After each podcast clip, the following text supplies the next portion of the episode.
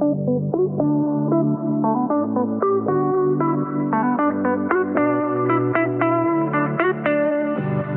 es un proyecto de Fombarque Max. Bienvenidas y bienvenidos una vez más a este subpodcast. Heroínas de la Arquitectura, temporada número 2. En el capítulo de hoy estaremos hablando de la arquitectura sustentable y sostenible. La arquitectura sustentable se le concibe que es como el diseño arquitectónico que busca de manera responsable la máxima optimización de los recursos naturales y los sistemas de la construcción, de tal manera que mimetizan el impacto sobre el medio ambiente y que es lo que le dan el título a nuestro capítulo de hoy. Esperemos que les guste y nos compartan su parte favorita del capítulo de hoy. Y pues bueno, hoy tenemos un quórum un poco más reducido. Hoy seremos solamente tres participantes, no seremos los cuatro que habitualmente escuchan, que aman y que les encanta escuchar probablemente en su coche o en cualquier parte. Se puede escuchar en cualquier parte. Hoy me acompañan Luis Ángel Beristain y Ana Isabel Garduño. ¿Cómo están? ¿Qué tal les va el día de hoy? Hola, muy bien, tranquilo, cansada la verdad. Estoy harta de los cambios de clima en la Ciudad de México.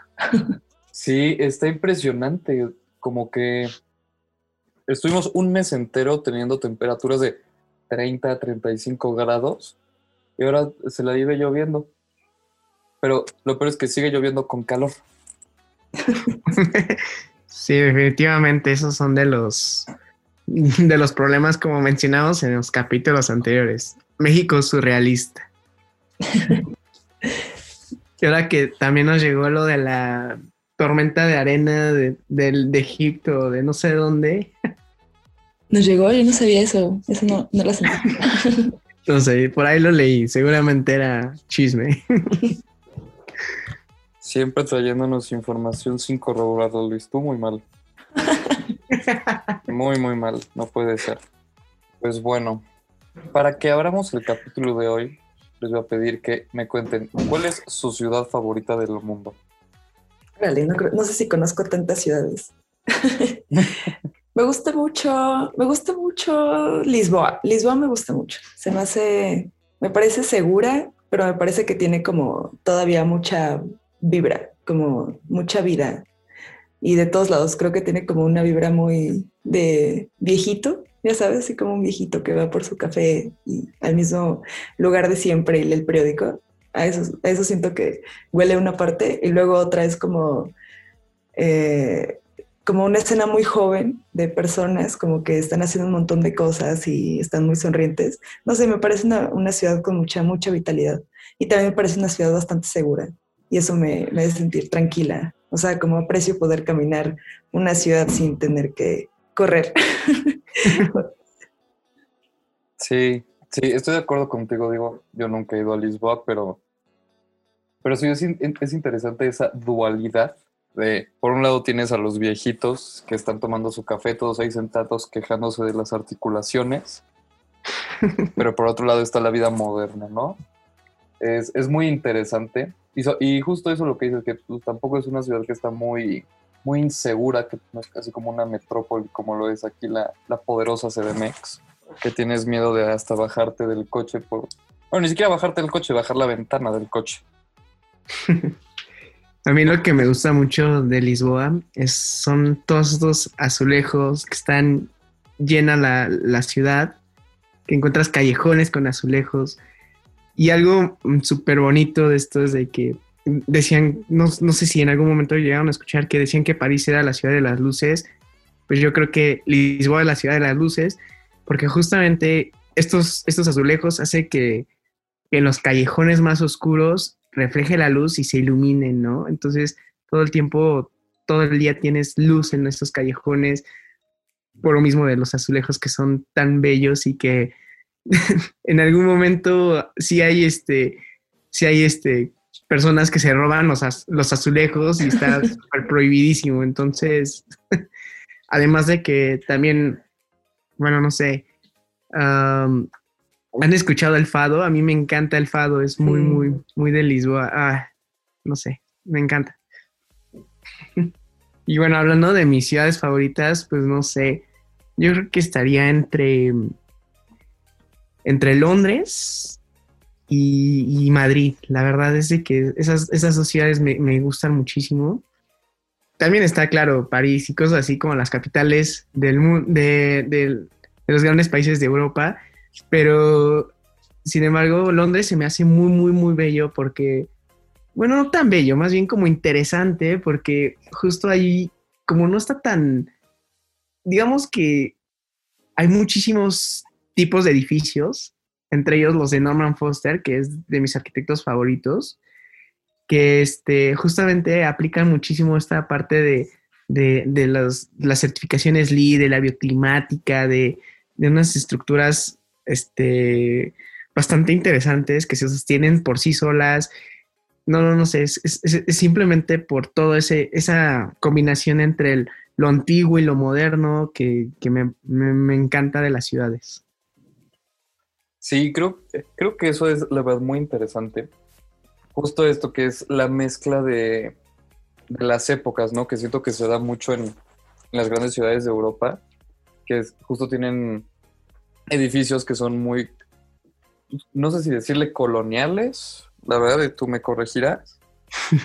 y también luego tienen ese punto de vista moderno, ¿no? Que justo pasa mucho en Londres, que tienes una zona que son casas que son del siglo, muchas del siglo XIX, siglo XX, y luego llegas a otra parte de, Londres y ya son, no sé, rascacielos impresionantes, todos modernos, impresionantes. La verdad, muy cañón. Yo, la verdad, esas, esas dos ciudades que dijiste, Madrid y Londres, también se me hacen muy bonitas, muy padre. Pero eso también por, por la historia que cuentan las dos ciudades. Se me hace muy interesante. Claro, claro. Pues no sé si decirles coloniales. De hecho, bueno, no se le dice coloniales porque realmente es de las colonias en donde que conquistábamos los españoles, los ingleses, etcétera.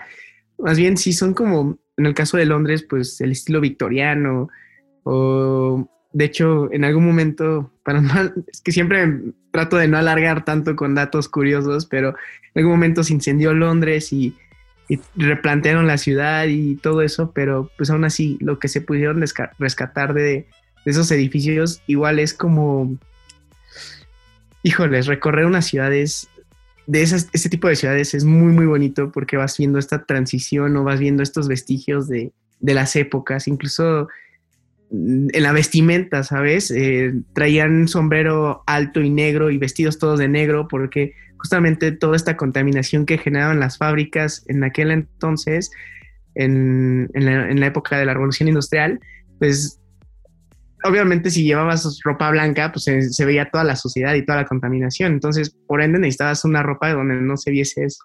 Órale, eso está súper cool. ¿Y cuál es tu ciudad favorita mexicana?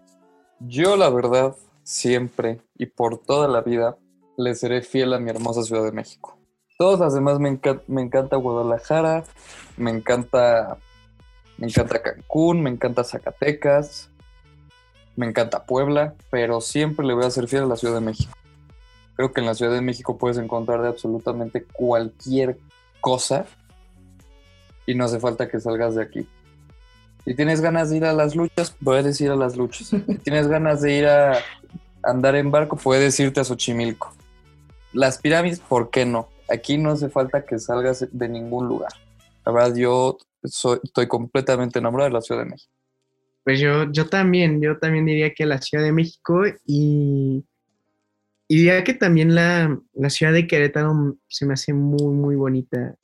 O Guanajuato. No sé, es que Guanajuato se me hace súper interesante porque supuestamente en, este, en México no debería haber como una traza urbana que sea de plato roto y por casualidad lo encuentras en Guanajuato. Las callejonadas, los... Todo eso es como muy interesante y se me hace muy particular de esa zona y y me gusta muchísimo. O sea, creo que diría que la Ciudad de México, pero creo que en interés, en interés me gustaría más, o sea, me gusta más Guanajuato. Yo voy a inclinar por eso también. O sea, sí, creo que hay una fidelidad muy, muy, muy fuerte hacia la Ciudad de México, ¿no? O sea, sí es como te odio con tu clima horrible. O sea, no importa cuándo escuchen este podcast, el clima siempre va a estar raro. No importa cuándo. Y no importa cuándo estén escuchando esto, están atorados en el tráfico. Sí, justo. O sea, como siempre algo está mal. Pero también es como, te quiero mucho, me quedes muy bien. Pero también Guanajuato es muy bonita. O sea, sí, todas estas partes, o sea, como que la ciudad esté construida, en, o sea, con callejones subterráneos es rarísimo. Es, una ciudad justo como muy, muy misteriosa y también como que la luz me parece muy distinta a otras ciudades. Siento que es como muy amarilla y como muy cálida. No sé, me parece como. Claro, sí, sí, sí. Es muy bonita. Ay, sí, es mágico Guanajuato. Incluso muy romántico. No sí, total. Para ir con tu novia, pareja, lo que sea. sí, es muy bonito Guanajuato. Pues bueno, Luis, te escuché hablar cuando tan abruptamente me corregiste sobre los edificios en Londres. Ven, aquí es la importancia de tener a un arquitecto en podcast de arquitectura, porque un abogado como yo puede decir datos incorrectos sobre edificios coloniales, aunque no sean de la colonia. Pero te escuché decir sobre las certificaciones LEED y pues es un poco sobre lo que vamos a ahondar en el tema de hoy, sobre la eh, arquitectura sostenible y la arquitectura sustentable. Que pues bueno, en estas dos vertientes, que la idea sobre atrás de la arquitectura sostenible es en utilizar solo técnicas y materiales que sean respetuosos con el medio ambiente durante este proceso de construcción de los edificios, construcciones, etcétera, y que se tengan en cuenta las condiciones del sitio incorporándolos al diseño siempre que sea posible y como se mencionó, que sea minimizar el impacto negativo a través del consumo eficiente de la energía y el espacio de desarrollo. Y hoy les vamos a platicar sobre aquellas arquitectas que se han hecho un, un tanto de renombre en estos tipos de arquitecturas. Pero antes de esto, creo que sería pertinente que yo sé, Isa, que tú lo sabes, algunas diferencias entre sostenibilidad y sustentabilidad, porque si mal me equivoco, y Luis me puede corregir otra vez, que luego la gente las utiliza de manera, gente, gente común y corriente como yo, las utiliza de manera indistinta. Es que son muy parecidas, o sea, como literal cambia muy poco, o sea, como en la pronunciación es, es muy sencillo confundirlas, ¿no? Pero eh, para motivos del capítulo y de la vida, habrá que hacer una diferenciación entre las palabras. Y bueno, según las raíces, entre sustentable y sostenible, pues no, significan lo mismo, ¿no? Eh, lo sustentable es aquello que es aplicable a la argumentación, ¿no? O sea, aquello que tiene sustento es lo sustentable. Para esto lo utilizamos cuando damos razones, cuando estamos defendiendo un punto, etc., ¿no? Y en cambio, lo sostenible con O es aquello que se puede mantener durante largo tiempo sin agotar los recursos. Em, vaya, respetando o entendiendo que hay una relación que de preferencia se debería de mantener en un equilibrio, ¿no? O sea, que este tomar que estás haciendo en un presente no vaya a afectar a quienes puedan tomar en un futuro, ¿no? Entonces, se vuelve complicado, ¿no? O sea, ¿cómo podemos tener una vida sostenible o cómo podemos comprender un sistema sostenible en un mundo que lo está consumiendo todo, ¿no? O sea, ¿cómo yo, persona civil en la Ciudad de México, puedo tener una vida sostenible? ¿Cómo puedo tener una casa sostenible cuando parece que todas las casas están ya construidas en la Ciudad de México o que ya casi no queda espacio para seguir construyendo? O que aquellas casas que ya están construidas quizás hubieran podido ser pensadas de otras formas, haber sido equipadas para, no sé, procesar distintos tipos de energías, no sé. A mí una idea que siempre se me ha venido a la cabeza, es una duda que la comparto aquí.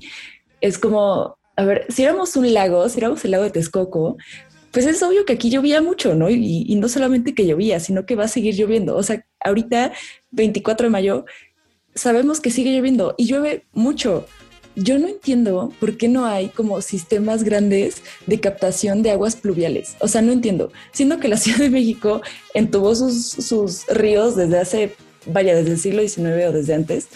Eh, ¿Por qué no hacemos eso? O sea, no, no sé, no, no, no, no, no carburó o no sé qué pasó ahí, que, que no fue un sistema que se, que se concibió desde un principio, ¿no? Quizás no se vio que la mancha urbana iba a ser absurdamente enorme y que la cantidad de gente que vive en Andalucía es la cantidad de gente que vive en Iztapalapa, o sea, como quizás no se contempló eso, pero, o sea, siendo que hay tanta agua aquí, ¿por qué no la captamos, no? No sé, a mí es algo que siempre se me ha dicho como, ¿por qué no lo hacemos? O sea, ¿qué tan difícil puede ser? Sí, justo yo creo que entramos en temas ya de que ya está hecho, ya qué, qué podemos hacer. Pues sí, sí podemos hacer mucho. La verdad es que sí.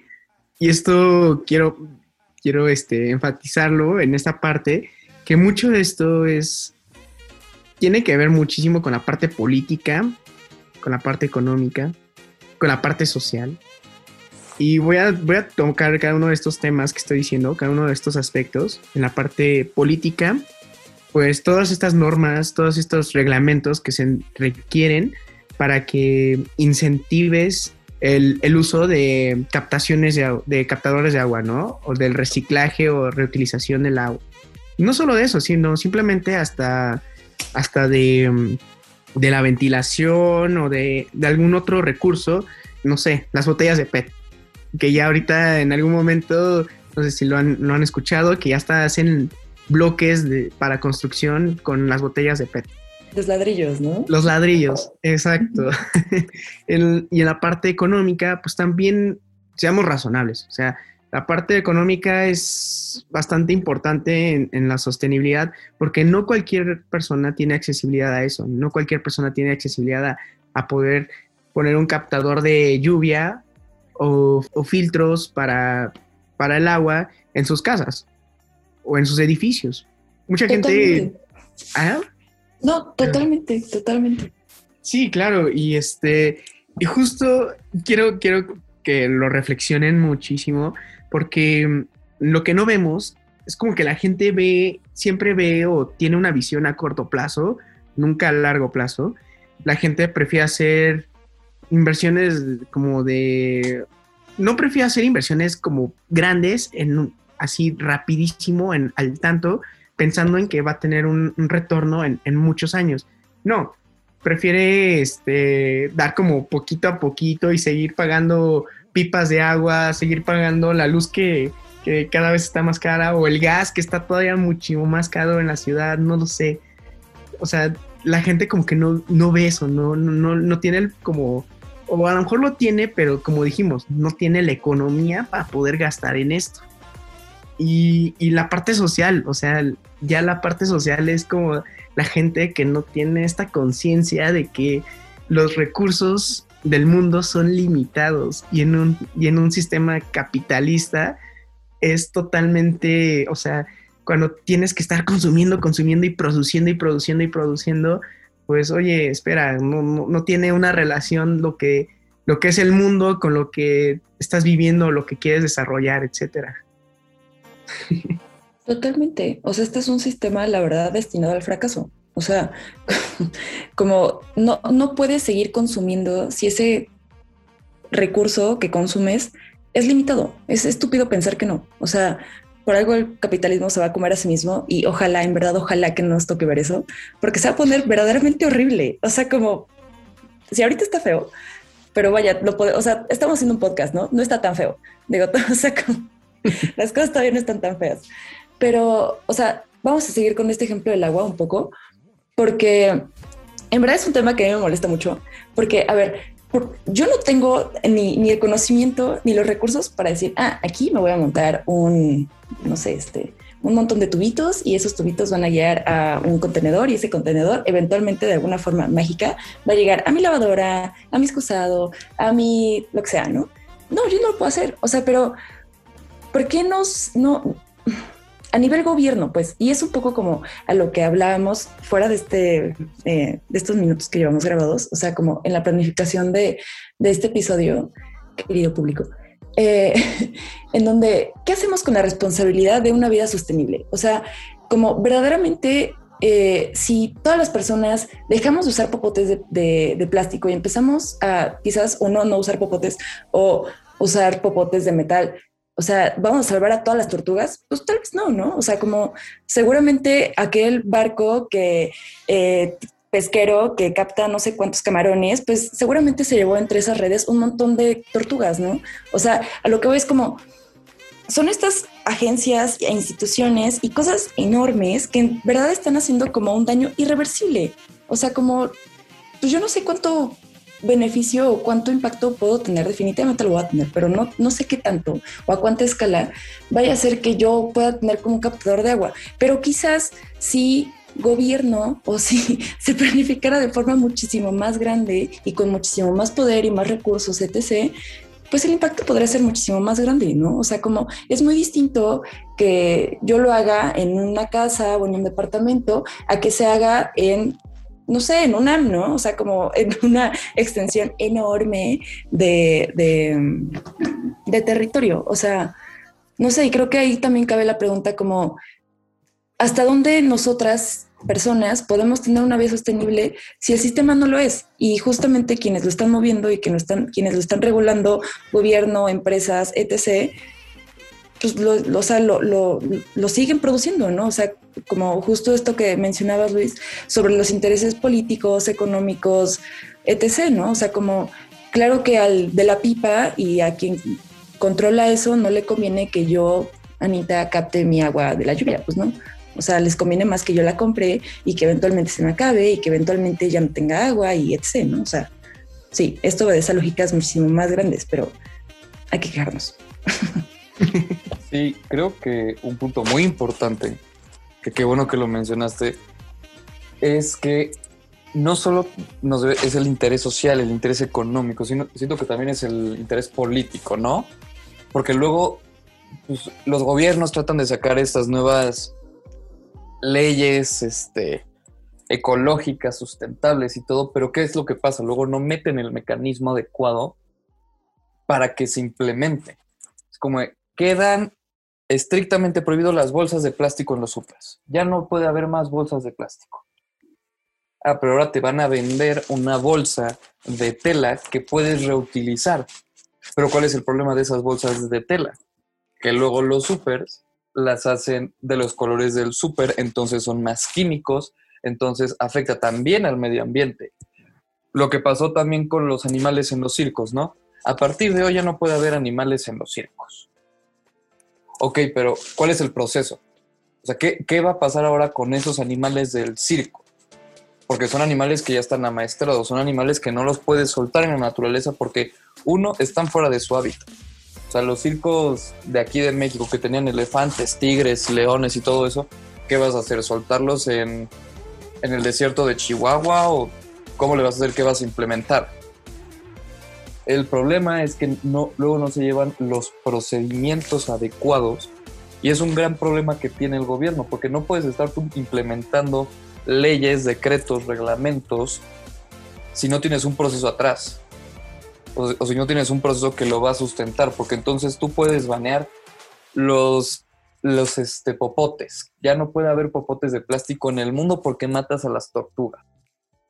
Ok, pero entonces los lugares que están produciendo popotes, ahora qué van a hacer con los millones de popotes que ya tienen, pues los van a seguir vendiendo o van a hacer su cambio de popotes de plástico a popotes de cartón, que seamos 100% honestos, los popotes de cartón sirven para, para nada, porque se te rompen a tres tragos de tu refresco y nadie los termina utilizando. Es un poco también los popotes de metal. Pues los popotes de metal también los tienes que lavar porque si no, pues se llena de porquería y media ahí dentro.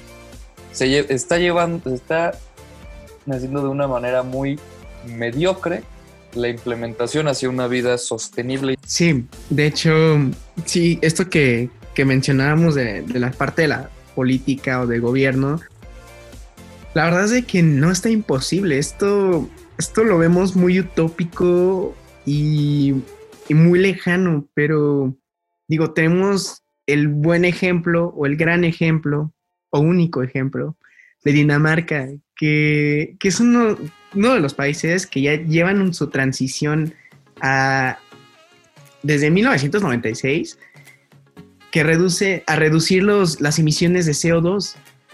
Y en el, y en el 2019, el 47% de la electricidad producida en el país era energía eólica. O sea, entiendo, nada, nada, nada puede ser 100% sostenible porque para eso no tendríamos que hacer nada, ¿saben? O sea, en la construcción, si quieres que una construcción sea 100% sostenible, mejor no construyas, mejor no hagas nada. Pero efectivamente, o sea, son cosas que sí necesitamos, que requerimos, y a pesar de que tenemos un impacto en, el terreno, en el, en el, suelo o en el piso en el que estamos poniendo el, el, este, el, remolino o lo que sea para la energía eólica, pues sí, lo estamos contaminando, pero, pero de alguna manera estamos evitando que este, que este avance que tenemos de acabarnos el mundo o acabarnos los recursos del mundo siga, este, siga avanzando, ¿no? O sea, se esté como mimetizando esto, esta parte. Sí, completamente cierto. O sea, eh, sí, sí está difícil, no, no hay que decir que no, porque sí está, está muy cañón.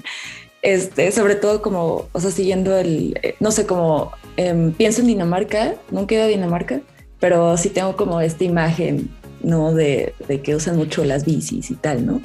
Y, y no sé, o sea, como, eh, por regreso a esta idea que se mencionaba en un principio, sobre pues, la complejidad de ser sostenible, ¿no? O sea, como va más allá de, ay, vamos a poner un montón de árboles o vamos a hacer eco y vamos a, ya sabes, o sea, va más allá de eso, porque es más complejo, porque un montón de sistemas están imbricados, ¿no? Y un sistema para que exista necesariamente necesita de los demás.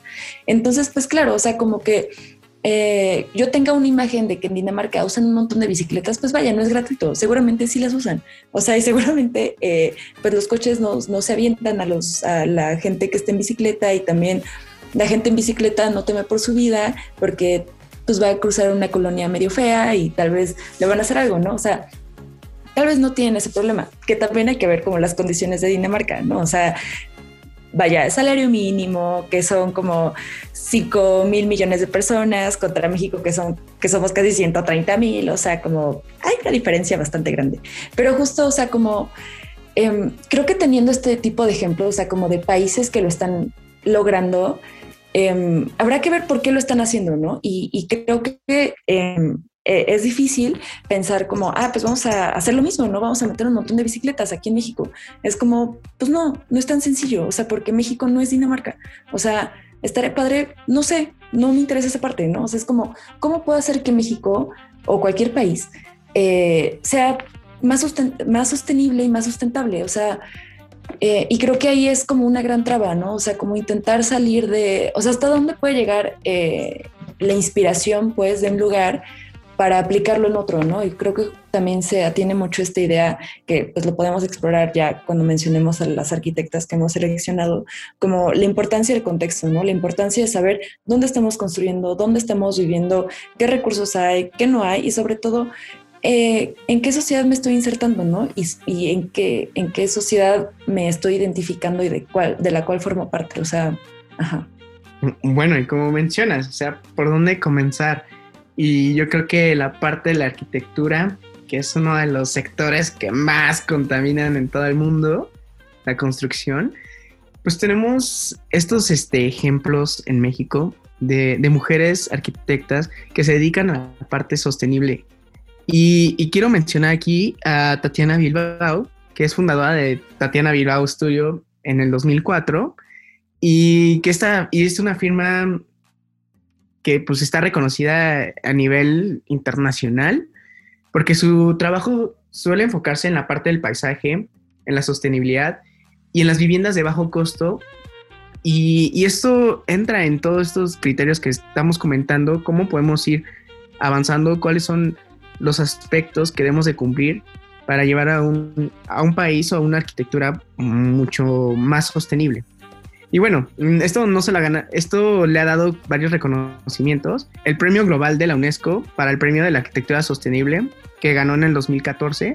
Algunos de sus proyectos más conocidos es la Casa Observatorio de Puerto Escondido, el Jardín Botánico de Culiacán y las casas Ajijic del, lago de Chapala, como, como ya lo mencionamos. O sea, sí se dedica a la parte paisajista, pero a pesar de ser vegetales, aparte de ser arbolitos, plantitas y todo eso, también, también requieren un proceso sostenible. Simplemente el método de, de regación, de, de, cómo lo plantas, qué, qué plantas, qué, qué, qué, qué parte de, de, de, esa, de ese diseño arquitectónico, paisajístico, mimetiza el impacto que va a tener, no sé, una vivienda en, en cierto terreno o en cierto paisaje.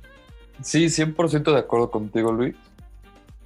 Este, siento que es una parte sumamente fundamental y es justo, pues más o menos como el primer paso que debes de llevar a cabo para la sostenibilidad en la arquitectura, ¿no? Este, igual que determinar las condiciones naturales y las limitaciones que uno debe de tener en cuenta al momento de construir. Y digo, aunque siento que no, no, no logramos encontrar muchas arquitectas que se dediquen a la arquitectura sostenible, aunque en realidad sí hay muchas. De hecho, creo que uno de los países con más arquitectos que se dedican a la sostenibilidad es un país como El Salvador, el cual tienen muchas, muchas, muchas arquitectas que se dedican a eso y que tienen un papel clave en la transformación de la construcción sostenible. Y pues una de ellas es Heidi Bonilla de Cienfuegos, que ella empezó a trabajar en el campo de la construcción sostenible allá en el lejano 2008, que de hecho fundó con su esposo Rafael su empresa que es B100 Arquitectos y que es en realidad una de las empresas con más prestigio en todo Centroamérica y está especializada en la arquitectura bioclimática, en el diseño sostenible y así como en las certificaciones de construcción sostenible. De hecho, eh, Bessin Arquitectos es responsable de la certificación de más de 20 proyectos LEED en El Salvador y cuenta con el primer proyecto LEED Platino que obtuvo una de las notas más altas en toda esa región. Y es muy interesante porque ella pues, entró a la arquitectura sostenible por el amor que le tenía a la naturaleza y que pues, cuando fue el momento en qué era lo que quería ella hacer de su vida, pues quiso juntar sus pasiones más grandes, ¿no? Que fue la naturaleza, eh, las matemáticas, así lo dice ella. Yo la verdad es que las matemáticas no las entiendo, pero bueno. Este, y pues obviamente dice que en El Salvador no fue algo muy fácil, pero pues era un reto, ¿no? Y la verdad es que nada en la vida viene muy fácil, ¿no? Si no cualquiera lo podría hacer. Y pues ella estuvo investigando y todo, y sobre todo pues, algo muy fuerte que se les presentaba eran las barreras de no. Porque siento que ahí se presentaban dos grandes barreras, ¿no? Que era arquitectura sostenible y el hecho de que, digo, lo suponiendo yo no, este, y el hecho de que pues, fuera una arquitecta mujer, chance probablemente nada más fuese el hecho de que fuera arquitectura sostenible, que evidentemente creo que es un reto sumamente grande y que no mucha gente va a aceptar el, en hoy por hoy, porque pues, seguimos con estas ideas, ¿no? De este, estas ideas muy, muy boomers, a mi parecer, de que todo lo ecológico es de, es de hippies y nada eso para qué y todo. Pero pues, es una triste, es una realidad que tenemos que afrontar, que esto es el futuro, la arquitectura sostenible es el futuro. Y no porque sea arquitectura sostenible, tienes que vivir mal, o sea, o vivir como los boomers dirían como hippies, pues no, simplemente es encontrar una armonía entre el espacio y la naturaleza. Sí, 100%, creo que esa parte de, de ser conscientes, tu, el impacto que puedes tener en, la naturaleza o en, otros sistemas, es súper importante. Y, y, más allá de una idea hippie, es entender que todos somos parte de un todo, que somos un sistema, de que si descompones algo en cadena se van a descomponer más cosas y pues lamentablemente eso que se está descomponiendo es, es el, recurso del mundo, ¿no? Hasta el recurso humano, ¿saben? Hasta, hasta las grandes, este, grandes poblaciones marginales que pues de alguna manera son las que más lo padecen, ¿no? La falta de recursos. Sí, es exacto. Y aparte es que debemos de darnos cuenta que es necesario este, transportarnos a este tipo de, pues, de cambios, ¿no? Vaya la redundancia de lo que dije. Pero a ver, seamos honestos, ¿cuándo creían que íbamos a llegar a casi 40 grados de clima en la Ciudad de México? está impresionante, ya el cambio climático nos está atacando de una manera horrible. Y es el momento de transportarnos a esto y trasladarnos a este, a este tipo de sistemas, que creo que es lo más importante. Sí, simplemente es como ir paso a paso en, la conciencia de, de cómo yo, yo, este, yo veo el mundo, ¿no? El desabasto de agua, el desabasto de alimentos o la contaminación, etcétera, etcétera, la calidad del aire que produce más enfermedades, o sea, todas estas cosas que son súper visibles, o sea, aunque te tapen los, los ojos, lo sientes, lo vives, lo habitas, lo habitas más en las ciudades, en las grandes urbes, con toda esta contaminación. Y, y es algún proceso de concientizarte y hacer paso a paso una transición de esta vida consumista, 100% capitalista, a una vida que más holística, ¿no? Entender que todos somos parte de un todo y regresar eso que tomamos. Hay que hacer comunas. este. Y pues bueno, después de este capítulo que digo, sí estuvo un poco más. Hablamos sobre la sostenibilidad de arquitectas, pero creo que es un tema bastante relevante que debemos hablar. Sí se mencionaron arquitectas y pues también con una noticia un poco pues triste de algo que acaba de pasar, que es que Netflix lanzó este, una serie de documentales sobre arquitectos a nivel nacional e internacional. Y pues resulta que fue sobre 14 arquitectos. Y en ninguno de estos pues documentales, de esta serie documental, en ninguno hablaron de arquitectas, lo cual creo que es una tontería a nivel, a nivel mundial, porque vaya que hay arquitectas de gran renombre. Pues acabamos de mencionar a Tatiana Bilbao, Zaha Hadid es otra, no, no puedo creer que no hayan mencionado a ninguna de. Que, ni se les haya ocurrido, pasado por la mente arquitectas de renombre. Incluso ganadoras de Pritzker, o sea, despachos de arquitectas ganadas de Pritzker que en ningún momento es mencionado ahí. Sí, aparte, pues, digo, creo que es un tema fundamental, ¿no? Y sobre todo hoy por hoy. Este, Ana, no sé tú qué opines. Quiero creer que no, ojalá no, pero me enoja que incluso esto va a ser como un truco publicitario, ya sabes. O sea, porque me enoja como seguir hablando de estos espacios donde seguimos sin estar. Porque pasa esto, ¿no? Es como de, miren, siguen invisibilizándonos. Y me molesta mucho, o sea, como va más allá como del renombre que podamos o no tener. Es como, eh, ¿en dónde están, no? O sea, porque justo parece que, la historia se sigue construyendo a partir de, de ciertos sujetos políticos, ¿no? O sea, como eh, eso, o sea, como la, figura del arquitecto parece que solamente aún hoy, aún en 2022 y seguramente, no, o sea, en verdad no sé hasta cuándo esta idea va a poder cambiar, que tiene que ser un hombre súper culto, súper sabio, o sea, como este tipo de, sí, este arquetipo, ¿no? Que tenemos con un montón de profesiones y que seguimos replicando, ¿no? no sé, la verdad me parece algo insultivo, me parece algo de súper mal gusto y me parece algo incluso un poco risible, o sea, como en verdad siendo como eh, con todo este oleaje de feminismos y que, me parece hasta cierto punto se ha envuelto eh, como algo muy coloquial, no algo muy popular en el habla de las personas diaria.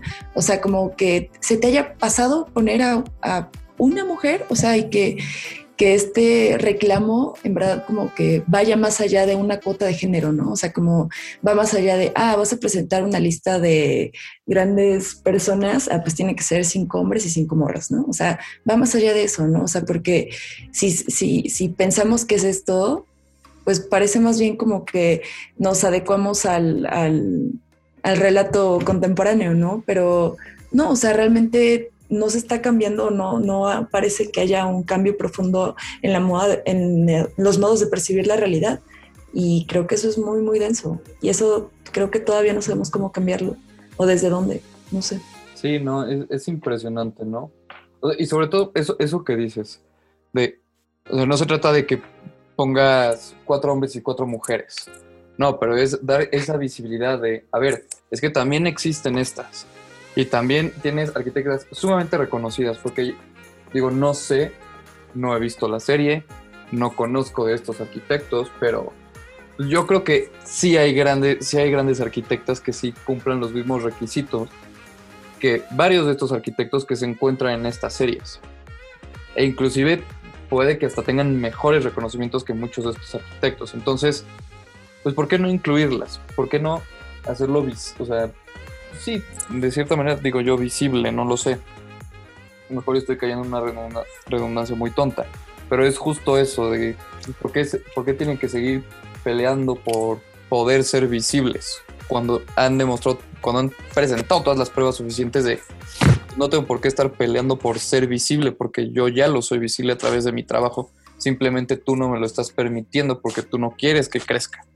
Bueno, sí me gustaría decir como retomar un poco lo que dije hace rato acerca de que son cosas, son aspectos que vemos que ni tapándonos los ojos, los oídos, la boca, es más, quedándonos sin sentidos, ahí están y los seguimos percibiendo porque tenemos más de un sentido y lo seguimos, seguimos captando, simplemente no lo estamos racionalizando, no lo estamos entendiendo y por eso siguen siendo de alguna manera fantasmas. Así es, pero todo recae sobre...